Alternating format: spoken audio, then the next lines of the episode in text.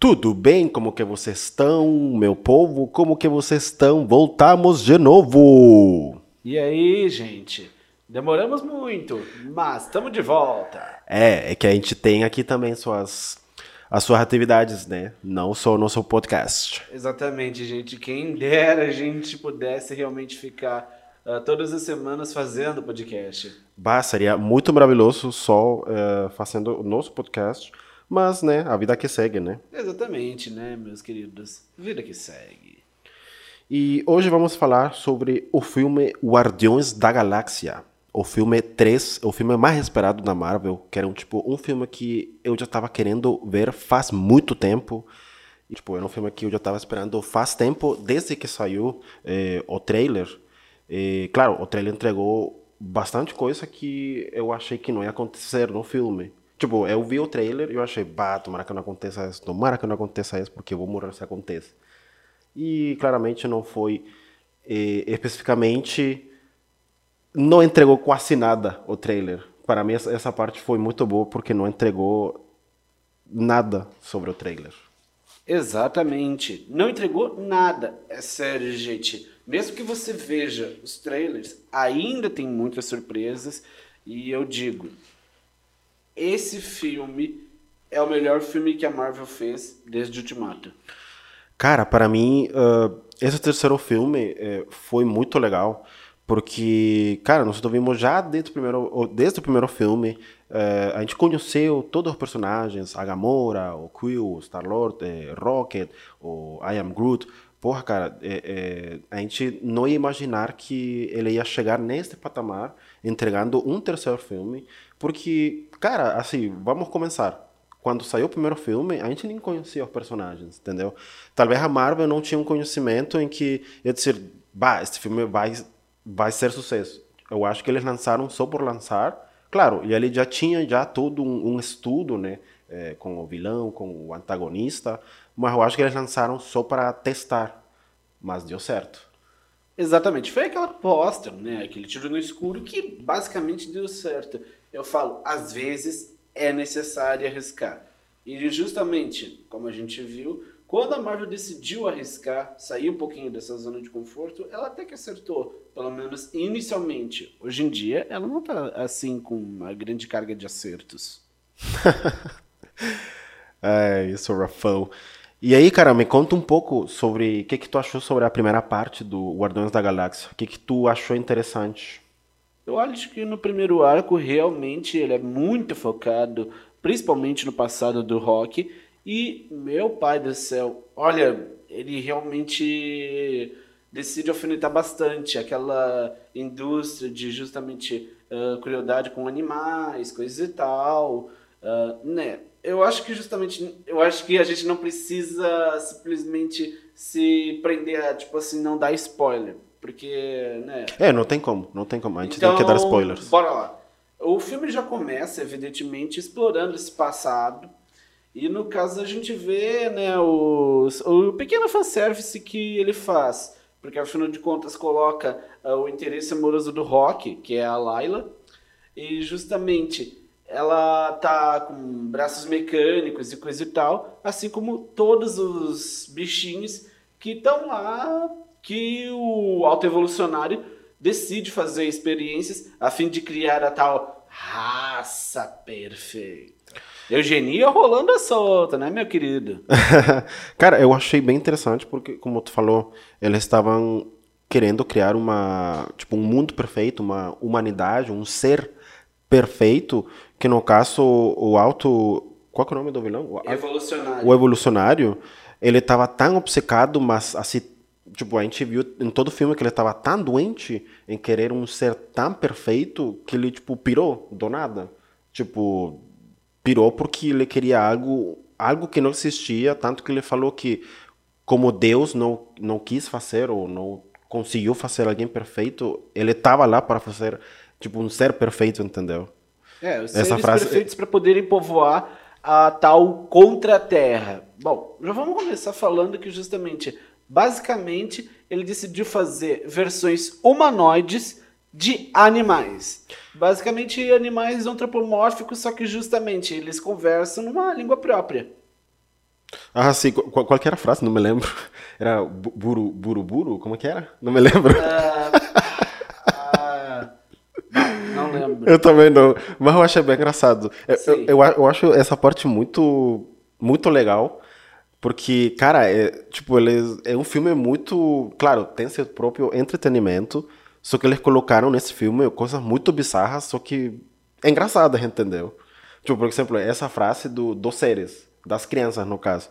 Aí eles colocaram aquele mundo que era do evolucionário, que era tipo um meio que era como pele, eu não sei. Eles falaram eh, como, especificamente o que, que era o planeta, um exoplaneta? Ou... Na verdade, era uma contra-terra, porque afinal de contas ele tinha ido até a Terra. Não, não, não. o- o- eu tô falando do, da nave do evolucionário, que parecia como se fosse pele, entendeu? Lembra?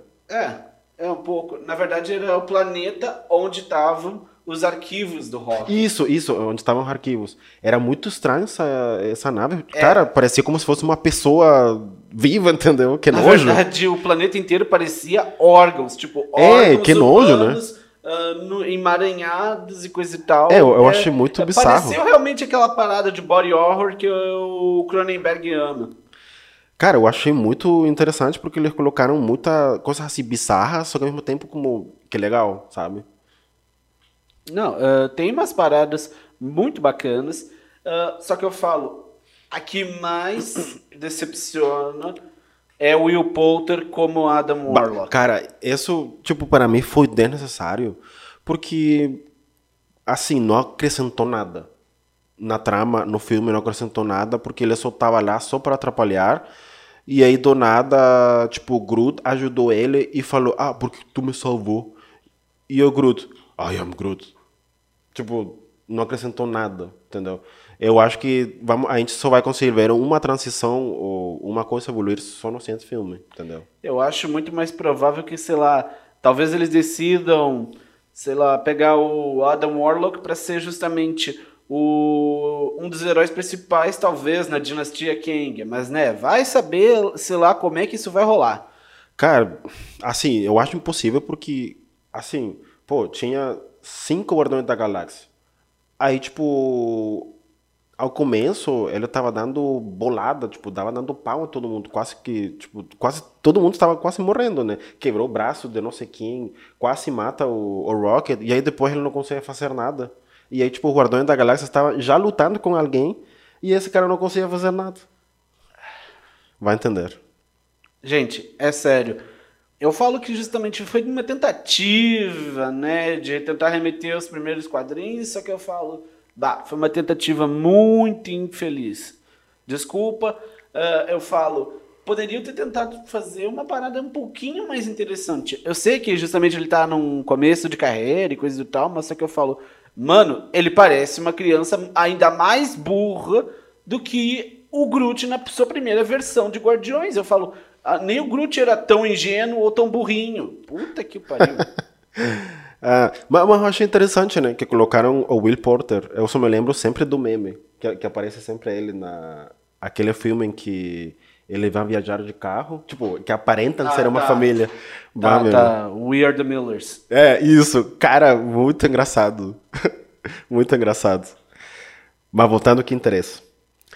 Ah, O que, que tu achou do, do vilão, do evolucionário? Olha, é um dos vilões mais marcantes da Marvel. Sério, ah, eu digo isso sem sombra de dúvidas. Porque afinal de contas, quantos vilões da Marvel realmente são marcantes? Desculpa, mas o Kang que foi nos apresentado lá em Homem-Formiga e a Vespa Quantumania, meu pai do céu. Ô senhor! Ah, tentou ser grandiloquente, tentou que- ter aquele ar de ui, eu vou ser o grande vilão principal, mas meu pai do céu, pra mim ele só faleceu fazer caras e bocas. Tipo, ele só focou nisso. Cara, eu achei muito legal toda a parte da arte. É, bom, especificamente a personificação do personagem. Eu achei muito foda a parte do, da cara, do rosto, porque dá pra ver que, tipo, sabe quando tu puxa a pele? Sim. Bah, cara, eu achei muito legal essa, essa arte que eles fizeram Eu acho que vilão. justamente a maior referência que dá pra falar ali é Robocop. Sim, lógico, cara. É muito lógico. Dá pra ver. Tanto que teve uma frase que eles falaram, ah, não sei o que, seu filho da mãe, tu parece o Robocop. Tipo, era o Quill insultando ele, entendeu? Não, gente, uh, dá pra ver que rolou uma boa inspiração de Robocop. Uh, até porque tem aquelas paradas que o próprio Robocop meio que já fala. Eu não estou falando de, na questão do tipo, ah, governamental, uh, controlando as pessoas e empresas grandes uh, basicamente controlando o que o governo faz ou deixa de fazer. Não é isso. Mas a questão é que justamente é tipo assim, ele decide o que é que vai ser. É, tipo assim, quem é descartável e quem não é. Tipo, mais basicamente o que, o, o que uma, uma das leves coisas que o Robocop decide apontar. Sim. Cara, eu achei interessante que uh, desde o estalo de Thanos, Tu te lembra que teve a troca de Gamora, né? Sim. Aí, tipo, a gente viu o que seria a outra Gamora que foi trocada, entre aspas, né? O que, que tu Sim. achou da, dessa transição da, da, das Gamoras? Eu acho que justamente uh, é natural ainda que justamente a Gamora não tenha nenhum tipo de em vínculo afetivo com o Quill. Uh, só que eu falo, tentaram dar uma leve coisa do tipo essa depressão do Quill, só que eu falo, uh, a partir do momento que eles tentam teoricamente suavizar tudo com piadinha, foi aí que me perdeu, desculpa. É, eu não sei. Eu achei interessante que eles colocaram esse background, porque eu achei necessário. Porque, tipo, o Quill, ele já tinha um, sabe, um relacionamento com a Gamora Sim. e tal. E eu achei interessante que a Gamora, ela não, não sabia de nada. Tipo, tanto que ela falou, eu não sou a mesma Gamora que tu conhecia, por... Ela falou por causa que eu não fui parte do Guardião da Galáxia, e eu acho que ela falou que não era parte do... Ela nunca esteve... Nunca fez parte do Thanos, uma coisa assim.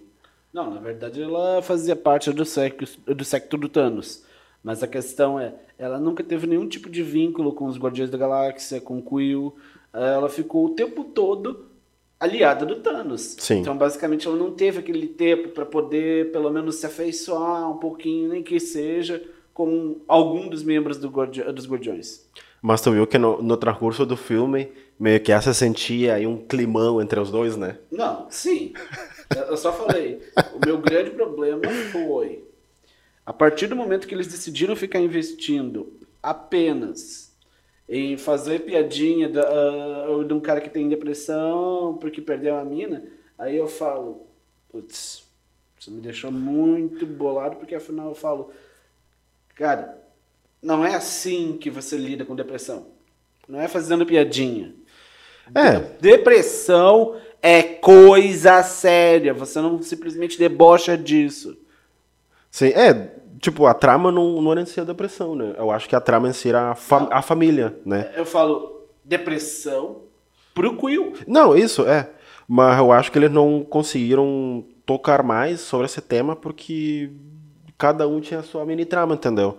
Eu achei justo o que tu falou, mas eu acho que não, talvez não tinha colo não tinha como colocar mais espaço para o Quill já que a trama em si era um pouco mais uh, enfocado na família, sabe? Enfocado mais, tipo, uh, ter uma irmandade, ou uma sociedade, que o que o Guardiões da Galáxia seria, né? Até porque, vamos ser sinceros, depois de dois filmes focando bastante no Quill, era necessário outro personagem ganhar a luz. Eu achei necessário também, já que com certeza o Crespa não estava ganhando dois reais, né? Acho que tinha que ter um espaço para outros personagens, né? Exatamente. uh, eu achei interessante que eles colocaram o, o Kragil, ele meio que estava reemplaçando o que seria o outro personagem. Yondo. O Jondo. Uh, eu achei interessante. O que eu não me lembro se ele, ele era filho do Jondo? Era não, não, não, não, Ele era um dos membros dos saqueadores, que era justamente o grupo original do Yondo. Sim. Só que para mim me, me deu para entender que ele era filho. Agora, só. Não, não. É, não ficou muito claro para mim. Mas agora já vendo isso, não sei, eu não entendi por que, que eles colocaram muita influência no, no Jondo se ele era, se ele era, ele era só membro do, do dessa Mas primeira... a questão é que justamente como tu viu no Guardiões da Galáxia Volume 2, ele que ajudou o Yondo a sair da cela, porque afinal de contas, uh, alguns dos membros dos saqueadores fizeram um mutim, mataram metade da, uh, da tripulação e basicamente o Craigley só queria que o Yondo entendesse que justamente uh, ele estava pegando muito leve com o Quill e justamente ele não concordava com isso. Sim. É, faz sentido agora. Uh, e, cara, o que, que tu achou da, da. Eu acho bem interessante que, como eles colocaram toda a história do, do Rocket, porque a gente só conhecia meio que o background do, do Quill, do Star-Lord, e, claro, a gente deu umas leves pinceladas uh, da Gamora e da Nebula por causa do antagonista, Sim, o Thanos. porque afinal de contas, caso as pessoas não estejam lembradas, uh, durante o primeiro filme, Gamora e Nebulosa estavam justamente... Uh, eram, a eram basicamente as seclas do Thanos, né? ainda não estava, por exemplo, aquele o Falso de Ébano e, e, os outros caras que depois iriam estar... Tá por exemplo, em Vingadores Guerra Infinita, e elas eram basicamente o, as filhas, entre aspas, é, entre e basicamente aspas. as seguidoras de uma das seguidoras de alta patente. Tanto que justamente a Gamora foi criada a vida inteira pelo Thanos, e justamente uh, toda vez que a Gamora prevalecia nos treinamentos, uma parte da nebulosa era substituída por máquina. Sim. É, essa dá um pesar, porque, cara, como a gente já viu no, no filmes anteriores, a Gamora, o Thanos praticamente matou toda a população uh, da terra dela, onde ela morava, e só sobreviveu ela. Aí, tipo, imagina todo esse trauma, meu Deus. Exatamente. E ainda tem que conviver com outra Ali que justamente, uh, na verdade, uh, só queria uma irmã, mas só que justamente o Thanos fazia elas brigarem. Olha a rivalidade feminina aí brigando. Ai, que louco. E o que, que tu achou da transição do, do Rocket? Toda essa parte de. Toda essa história que nós passaram, tipo, toda história passada que nós passaram, o que, que tu achou? Eu acho que justamente serviu para a gente entender os traumas, por que, que ele tinha tanta dificuldade de se relacionar com pessoas. Também eh, teve aquela questão do tipo, eu não quero voltar a esse passado traumático. Eu falo, gente, tem muitos passados que as pessoas vivem que elas não querem voltar a reviver. E isso é direito delas. Ou você vai dizer que justamente se você tivesse passado por uma experiência muito traumática, você gostaria de reviver isso. Sério. É, isso de fato ninguém vai, vai querer, né? Eu achei bem interessante, além de eles é, como eles contaram a história passada do, do Rocket, eu achei bem interessante que ele tinha ainda uma senha no coração. Tipo, eu achei bem pesado, tipo... Tipo, eu achei uma trama boa. Tipo, uma sacada muito boa para eles irem e conseguirem resgatarem uh, o Rocket. Porque eu não veria de outra forma como eles teriam que ir com o criador à procura de quem, entendeu? Acho que foi uma boa sacada eles fazerem isso. Concordo. Eu sei que justamente parece aqueles McGuffin meio tosco, mas justamente ele até que é bem bolado. E, cara, eu achei muito legal toda essa parte da. Uh, de como eles conseguiram fazer na trama, eh, no sentido de que, porra, imagina, no primeiro filme eles eram só cinco pessoas, ou quatro, não me lembro, ou que seja. E aí agora eles têm aquela nave gigante e agora eles têm o no, nowhere, como que é? Lugar nenhum. Lugar nenhum. Imagina, tipo, eles praticamente é quase uma puta guerra que eles fizeram contra, contra o evolucionário só para resgatar aquelas crianças, resgatar aquele monte de, de personagem novo que, vai, que tá chegando e que com certeza nos seguintes filmes vai chegar. Tipo, ele já tem quase um império uh, galáctico, entendeu? Exatamente. tipo, imagina que legal, sabe? Sim. Uh, e basicamente, o filme também fez. Uh, não, o James Gunn eu acho que deve ter feito questão de simplesmente esquece os eventos de Thor, Amor e Trovão. Tipo, põe os eventos que, de Thor, Amor e Trovão, né? Os primeiros cinco minutos de Thor, Amor e Trovão no lixo. É, porque eu me lembro que no, no Thor Love, Love, Love and Thunder, eu acho que ele tá, fazia parte do Warner da Galaxy, apareceu cinco minutos dizendo, ah, tchau pessoal, já vou embora. Exatamente. Tipo, foi isso. Eu acho que não acrescentou nada. Não, gente, acrescentou zero. Eu falo, o especial de festa do- dos Guardiões acrescentou mais do que realmente o próprio Thor Amor e Trovão. Vá, pior que esse filme eu não vi ainda. Ah, no caso, eu vou dar uma breve eh, sinopse. Pode dar. Ba- basicamente, o Quill ainda continua depressivo e justamente o Natal está se aproximando e aí a Mantis e o Drax decidem sequestrar o Kevin Bacon e dar para o Quill de presente. Ai, cara, meu Deus, caras são malucos. Ai, gente, mas é sério, ah, dá pra rir, dá pra rir. A questão é, ele é, ele é excelente? Não, não é excelente, mas dá pra rir porque afinal de contas é escrachado, é aquela coisa que a Marvel gosta de fazer com comédia. Cara, uma coisa que eu achei muito legal, eu não sei se tu conhece o Nico Santos. Ah, Sim. Este cara, eu, eu conheço ele por causa do Cloud9. Porra, cara, era um puto personagem que ele fazia em Cloud9, Nine, que era a série de, de uma loja. Porra, cara, quando eu vi ele no Guardiões da Galáxia, porra, eu fiquei muito feliz porque ele tava lá na- no elenco, entendeu? E atuando com, tipo, um personagem que acrescentou no filme, entendeu? Eu achei muito legal essa parte. Sim. Ah, outra coisa também, teve os, os fanservices, como eu já disse, principalmente porque eles apresentaram a formação original, de novo, dos Guardiões da Galáxia. No caso, ah, teve aquele cara de cristal, teve aquele cara vermelho, que justamente fazia o emoji de, de risada. Ah, sim, apareceu. Ah, e teve também, evidentemente, nosso querido Sly, Sylvester Stallone, como Stacarogord.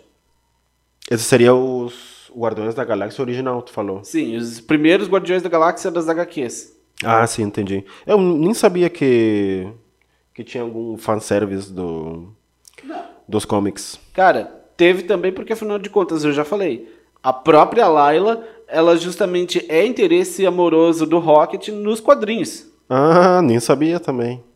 Ficou claro no filme, né? Mas não sabia que era no, no comic também. Sim. E, cara, outra coisa que eu achei muito legal, que por primeira vez o Groot falou outra frase diferente. Meu Deus, cara. Exatamente. Tipo, meu Deus, cara, já era tempo de ele já estar falando alguma outra frase, entendeu? Meu Deus, Exatamente. já era tempo. A gente achava que justamente o grande inédito tinha sido no primeiro Guardiões que ele falou: Nós somos Groot.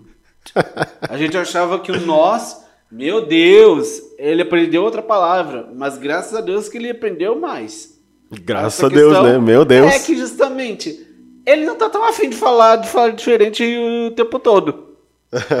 ah, e também teve, evidentemente, outro fanservice que foi a forma final do Groot, onde basicamente está aparecendo a primeira versão dele nos quadrinhos. Ah, essa? Sim. Bah, mas para mim essa aí é o King Groot. Porque, meu Deus, um monstro Aqui, ó. gigante. Depo- Quando o Ray fizer a miniatura, eu- ele vai botar. Mas é sério, gente. Ah, o filme, é, ele realmente tem algumas falhas do tipo, algu- algumas vezes parece que eles decidem ah, botar a mão na comédia demais. E justamente o arco dos soberanos, que justamente é a Isha, a personagem da Elizabeth Debicki, ah, meu pai do céu. Ah, nada a comentar, porque afinal de contas não adicionou nada. A única parte que eu não curti, cara, foi eh, um pouco o início, né? Porque eu senti que eles colocaram muita música de cara. Sim.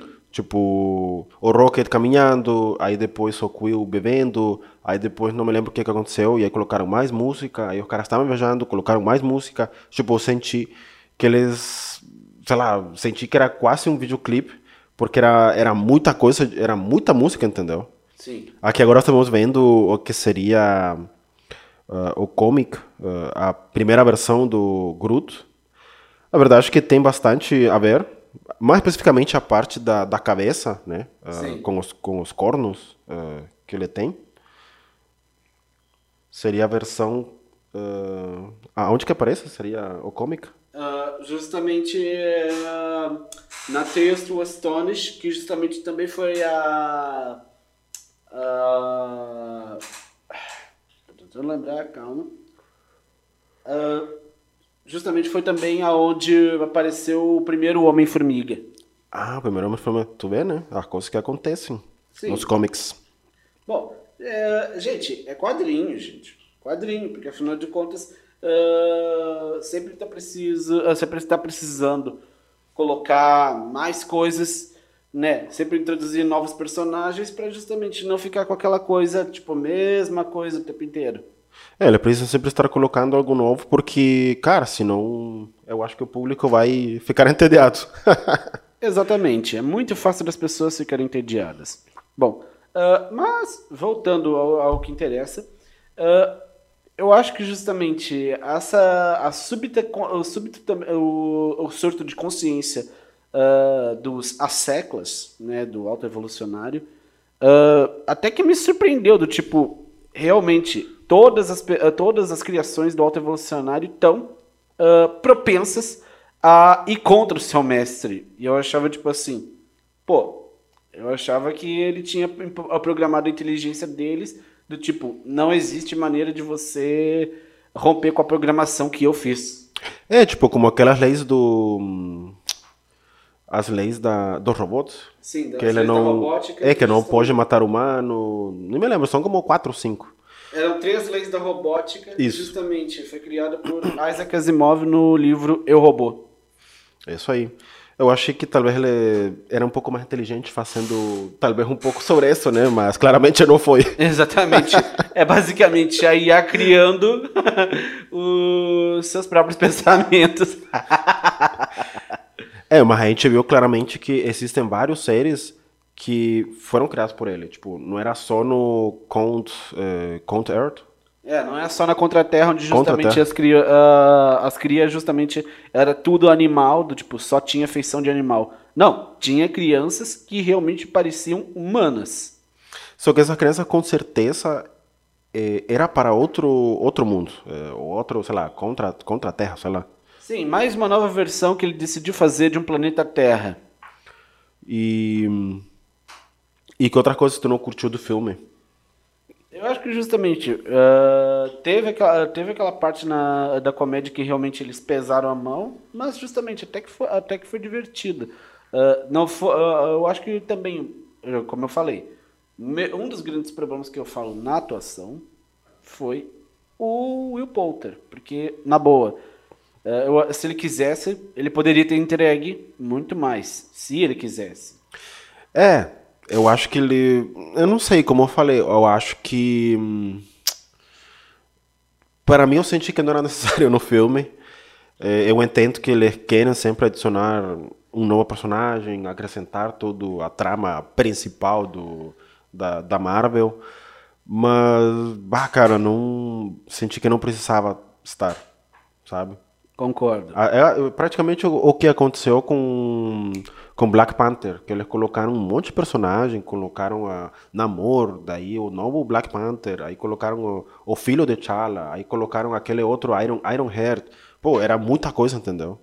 Eu falo, uma hora a Marvel precisa começar a delimitar uh, o que é que eles. Uh, o, quantos personagens vão ter, porque eu falo.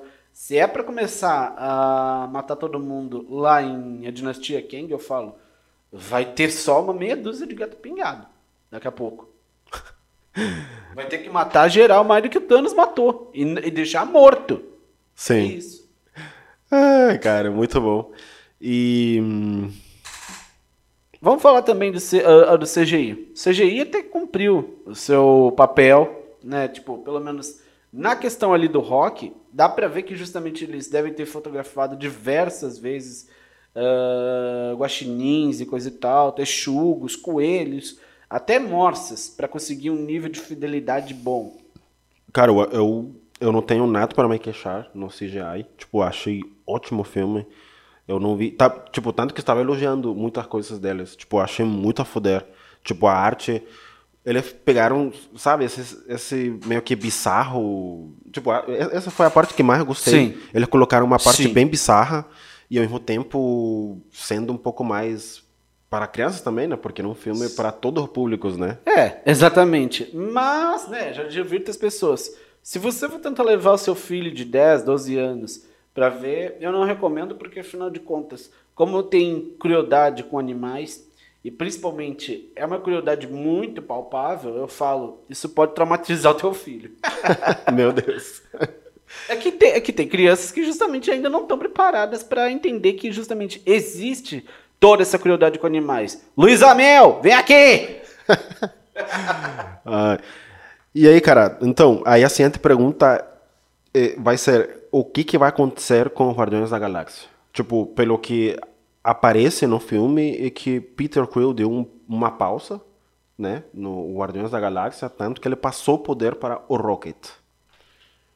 Eu acho que é muito capaz da gente, por exemplo, ver as aventuras do Rock com a Nebulosa, com uh, o Drax e com o Groot. Acho que é muito fácil isso.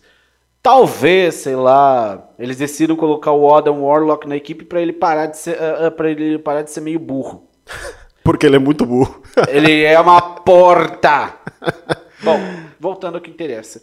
Agora, quanto a Gamora, eu falo, agora ela tá com saqueadores, então eu digo, talvez eles decidam fazer um spin-off explorando bastante a amizade da Gamora com os saqueadores e talvez, sei lá, eles decidam colocar o Stallone uh, numa franquia própria, onde talvez o Stallone também possa controlar sem ele ter interferência de outras pessoas sanguessugas que só fizeram, uh, só fizeram escrotice com ele.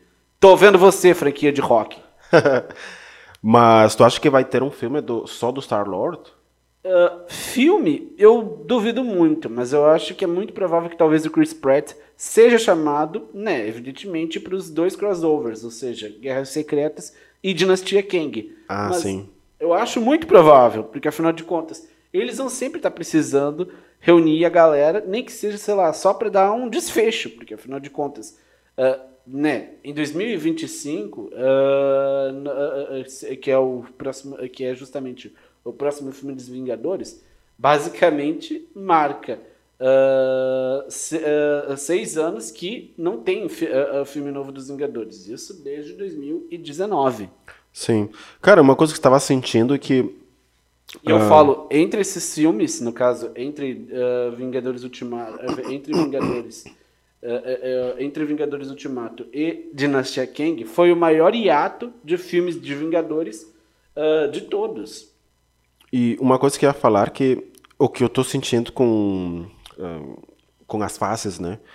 Que esta fase, seja a 5 ou a 4, não me lembro agora. É a 5. Tá, tá indo muito rápido, entendeu? Em comparação com os, as fases anteriores. Mas é que a questão é, agora o Kevin Feige decidiu puxar o freio de mão, porque ele viu, né, não só todo o pessoal reclamando na internet que ah, o CGI tá ruim, ah, o roteiro tá ruim, ah, e as coisas estão desinteressantes. Então ele decidiu puxar bastante o freio de mão, tanto que esse ano só vai ter duas séries da Marvel uh, sendo lançadas. No caso, uh, Invasão Secreta agora, no dia 26 de maio, uh, 26 de maio, não, não, errei. Uh, não, é 26 de junho. E uh, Loki, a segunda temporada de Loki, que talvez chegue só em outubro, porque dizem né, as más línguas, porque né, uh, ontem mesmo já, já rolou rumor de que talvez a janela de lançamento de da segunda temporada de Loki seja entre setembro e outubro. Eu acho uma boa porque, cara, já tinha um monte de reclamação sobre a qualidade da, das um, CGI, das artes, de tudo. E além que, cara, já tava aparecendo. Tipo, era muito conteúdo, muita coisa. E era muito difícil estar acompanhando. E também tem mais uma coisa que, né, a gente não falou até agora. A greve dos roteiristas dos Estados Unidos. Eu acho que a gente pode dar uma, uma leve. Um leve, uh, panorama. um leve panorama sobre o, o que, que, está acontecendo, porque eu especificamente não sei. Eu sei que existe esse grande problemão, e um grande problemão na indústria, Tu pode comentar um pouco sobre isso? Agora é hora da gente falar de coisas sérias, queridos. Eu espero que vocês estejam ouvindo isso muito atentamente, porque afinal de contas não é um assunto fácil de dissecar. Os roteiristas decidiram fazer greve porque afinal de contas, uh, né, tem essas coisas do tipo residuais que não são pagos e justamente os roteiristas também estavam falando, pô, a gente está trabalhando mais só que a gente está recebendo menos. Então aí eles decidiram fazer piquete, essas coisas, e ajudar os manifestantes, porque afinal de contas, antes eles faziam, né, sei lá, 22 episódios e ganhavam X. Agora eles só fazem 12 episódios e ganham a metade disso. Então por isso que eles estão querendo também uh, ganhar melhores salários. Até porque, né, a gente sabe, com a pandemia, basicamente, tudo quanto é salário diminuiu. Porque, afinal de contas, né, uh, manter gente trabalhando e né, ganhando ainda o que se ganhava pré-pandemia é meio, é, fica meio custoso. E também tem essa questão dos roteiros, de alguns roteiros sendo feitos por inteligência artificial. O famoso chat GPT. Exatamente. então eles também decidiram regular, uh, regulamentar sobre isso, porque afinal de contas, desse jeito, aí você só coloca ali no chat GPT, ah, faz um roteiro conciso para essa produção, ele faz, e aí, tipo assim, elimina essa parada do tipo de ter uma pessoa realmente pensando na brincadeira. Só que eu falo, ai, ai, isso dá pano para muita dor de cabeça. Mas eu acho um pouco difícil. Um aqui eu fugindo um pouco do tema também, né? Uh, sobre o chat GPT, eu acho um pouco difícil ainda ser reemplaçado, ainda, né? Porque, cara, a máquina precisa de uma pessoa, de um humano, para ser controlado. Então, acho muito difícil a gente uh, sair do nosso trabalho, ou, tipo, ser demitido do nada, porque é um processo ainda. Ainda falta, eu acho, mínimo que 100 anos para a gente não ter um trabalho, entendeu? Falta é, muito tempo. Só que justamente, uh, eu sempre vou falar sobre as ilustrações que o ChatGPT eh, faz. Por exemplo, tem uma thread recente que colocaram que foi justamente a versão do linguado, né, de A Pequena Sereia, uh, pela, por inteligência artificial. Porque caso vocês não saibam, né, vai ter esse filme da Pequena Sereia que vai chegar em breve. E aí, basicamente, teve esse CGI do linguado que, tipo assim, é um peixe muito, muito fotorrealista. Tipo, parece que realmente eles tiraram um peixe do oceano. E aí então uh, alguém decidiu criar um peixe um pouquinho mais parecido com a animação, pelo menos com olhos uh, um pouco mais expressivos. Indo na contramão do que a Disney prefere hoje em dia para os seus live actions, que é justamente tudo fotorrealista, né? Tudo realmente parecendo que é um animal de verdade. Não, to, to, todo parecendo um documentário do National da Geographic. National Geographic, exatamente, porque afinal de contas a Disney é dona da NetGeo. Claro. Então eu falo, isso daí eu falo que é sacanagem, uh, até porque, né, a gente sabe, National Geographic tem horas e mais horas e mais horas de animais uh, por tudo quanto é lugar. Tu vai mostrar o, o, eu, eu vou, mostrar, o desenho? Sim, eu vou, eu vou, eu vou mostrar aqui. Uh, para você, uh, para você uh, no caso, o Ray vai botar também ali no post para vocês darem uma olhada. Então, aqui. Qual que seria a da inteligência? Essa aqui? Essa aqui é a inteligência artificial e esse é do live action. Cara, assim, bom, depois você procura pela internet eu acho que tá muito melhor da inteligência artificial. Tipo, em comparação com a animação, entendeu? Se a gente for num, num âmbito mais uh, realista, hum, é legal, mas talvez não seja para o filme, entendeu? Exatamente, eu falo. Uh, poderiam, pelo menos, dar uma, uma suavizada nesse realismo. Ah, mas uh, aí vocês vão falar. Ah, mas fizeram a mesma coisa, deram uma, fizeram um Pinóquio relativamente convincente no, no live action. Só que eu falo, o filme é bom. Não adianta fazer um personagem fiel ao que foi feito na animação se o filme é uma porcaria, gente. É ridículo. é, tem isso também, né? Uh, e o que, que tu acha que vai acontecer com, com a greve dos roteiristas? Bom, eu acho que justamente é muito mais fácil uh, os roteiristas conseguirem talvez esse aumento e coisa e tal, porque afinal de contas eles estão exigindo o mínimo, tá? Para poder pelo menos continuar fazendo. Até porque hoje em dia eles trabalham para fazer uma série de 12, 12, uh, de 12 episódios, muito mais. E justamente, além de ganhar, ganham menos, e também tem repasses que eles não fazem, principalmente porque, afinal de contas, uh, como algumas séries são originais de serviços de streaming, não há, por exemplo, outras emissoras comprando e muitas vezes essas séries ficam presas só nos serviços de streaming. E justamente a gente sabe, tem série por aí, né? Não vou dizer quem, que tem muita visibilidade. E eu falo, uh, isso poderia gerar residuais pra caramba. E eu falo, não gera, porque afinal de contas, eles não vão difundir isso e justamente uh, a maior parte do que, do que eles gastam, por exemplo, para fazer merchandising, nem sempre acaba sendo repassada. Uh, no caso, a maior parte é só repassada uh, pros, uh, pros, nem sempre é repassada para os criadores, sei lá, uma porcentagem, porque a maior parte a gente sabe, fica com Sim. a empresa. Não, e também tem essa questão, né? Além de merchandising, tipo, ah, pode ser que essa, que essa produção não esteja dando lucro agora, um ano, mas imagina se o filme é muito comentado, é muito é, tem, tem, tem, muita crítica.